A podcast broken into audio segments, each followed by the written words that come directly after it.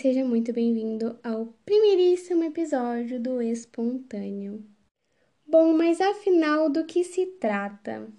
Já tinha um tempo que eu tava querendo abrir um espacinho para estar tá compartilhando com as pessoas um pouco sobre os meus pensamentos, os processos que eu ando enfrentando e principalmente sobre a minha relação com Deus. Então eu espero que isso ajude muito vocês, que auxilie vocês e que Deus os abençoe. Amém? Amém. Como tema do primeiro episódio, eu estava pensando nos assuntos que eu poderia desenvolver, até que Deus me mostrou um texto que eu havia feito já há alguns dias e que é algo que eu ando passando e pensando nas últimas semanas também. O nome do texto, como o título desse episódio, é O Marinheiro e a Tempestade. Mas antes de falar sobre ele, eu gostaria de explicar um pouquinho sobre o contexto na qual ele foi criado.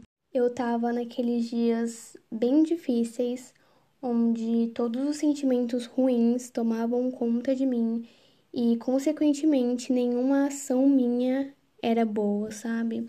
Eu quebrei o meu jejum, eu é, me sentia frustrada, eu não fazia nada de produtivo, foi assim, bem, bem complicado. E aí, eu, enquanto estava deitada, me lamentando, pensando realmente em desistir de todas as coisas que eu queria, não por achar que eu não conseguiria conquistá-las, também, mas por não querer passar pelos processos até que a voz do Espírito Santo veio e me disse: Amor, não vai não. Ele falou para eu pegar o notebook e escrever aquilo que eu sentia. De início eu não quis, para ser bem sincera, porque eu não estava em um bom momento, eu achei que de mim não sairia nada de positivo, até que me veio o entendimento de que relatar os processos vai além de mostrar para as pessoas que está tudo bem é mostrar que existem momentos ruins e que esses momentos ruins também são necessários.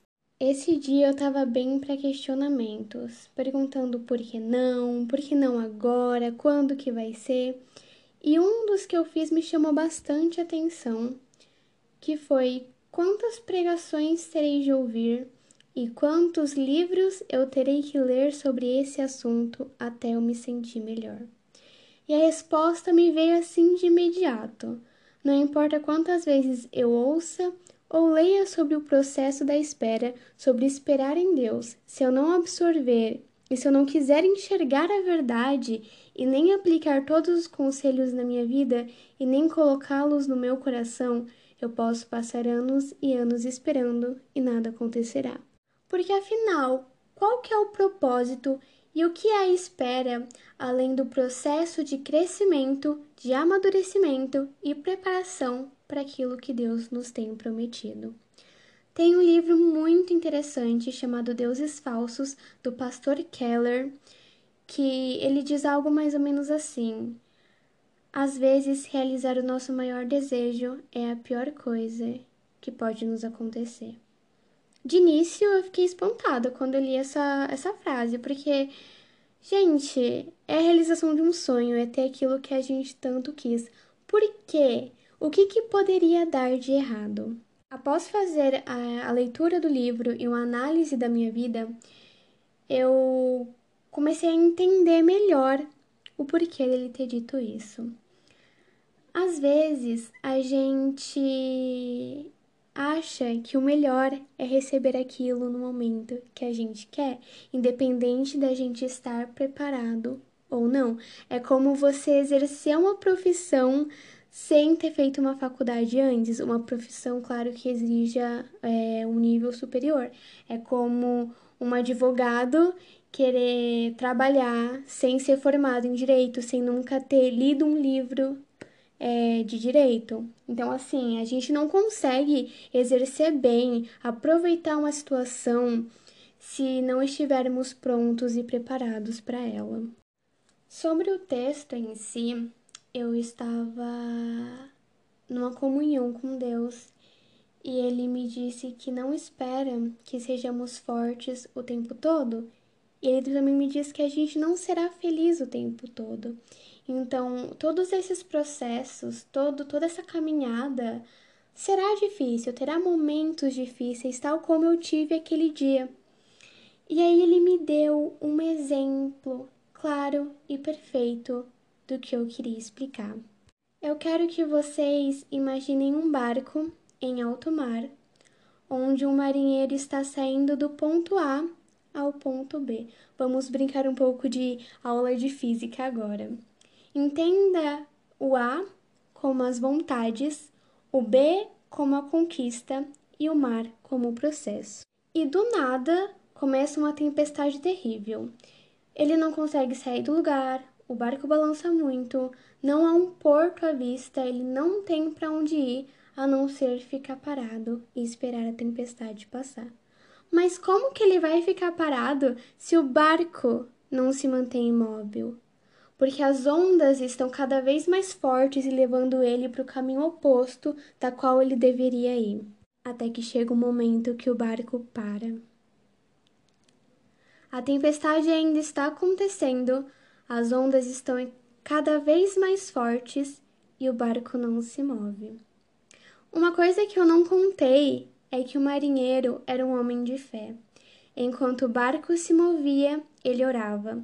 Quando a tempestade estava piorando, ele louvava e a todo momento dava glória a Deus. Deus se fez âncora e firmou aquele barco em meio ao mar, em meio à tempestade, e quando outro dia chegou, as águas estavam mais claras, o sol brilhava e não tinha resquício algum da tempestade, e o marinheiro prosseguiu a viagem.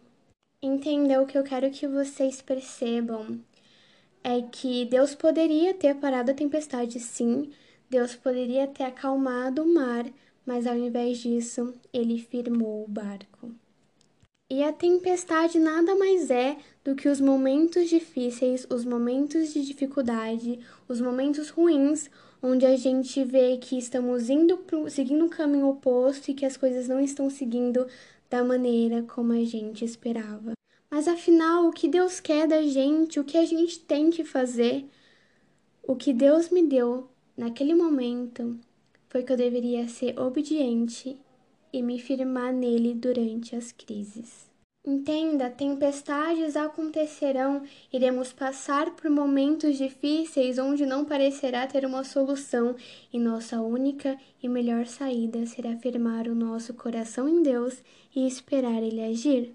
Foi o que eu disse. Ele não parou a tempestade, ele não acalmou o mar, ele parou o barco. Deus não irá impedir que coisas ruins aconteçam na nossa vida, que momentos ruins aconteçam na nossa vida, mas se a gente tiver fé, nenhum mal nos atingirá.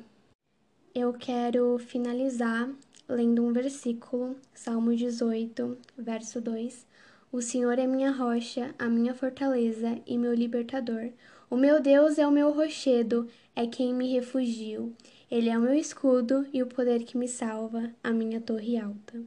Então é isso, eu peço perdão por todos os erros, por todos os cortes, os barulhos externos, mas é a primeira vez que eu gravo e eu realmente sou muito melhor escrevendo do que falando. Mas isso foi uma porta que Deus abriu para que eu possa estar tá cumprindo com o meu chamado e com o meu propósito, com o que Ele tem para mim.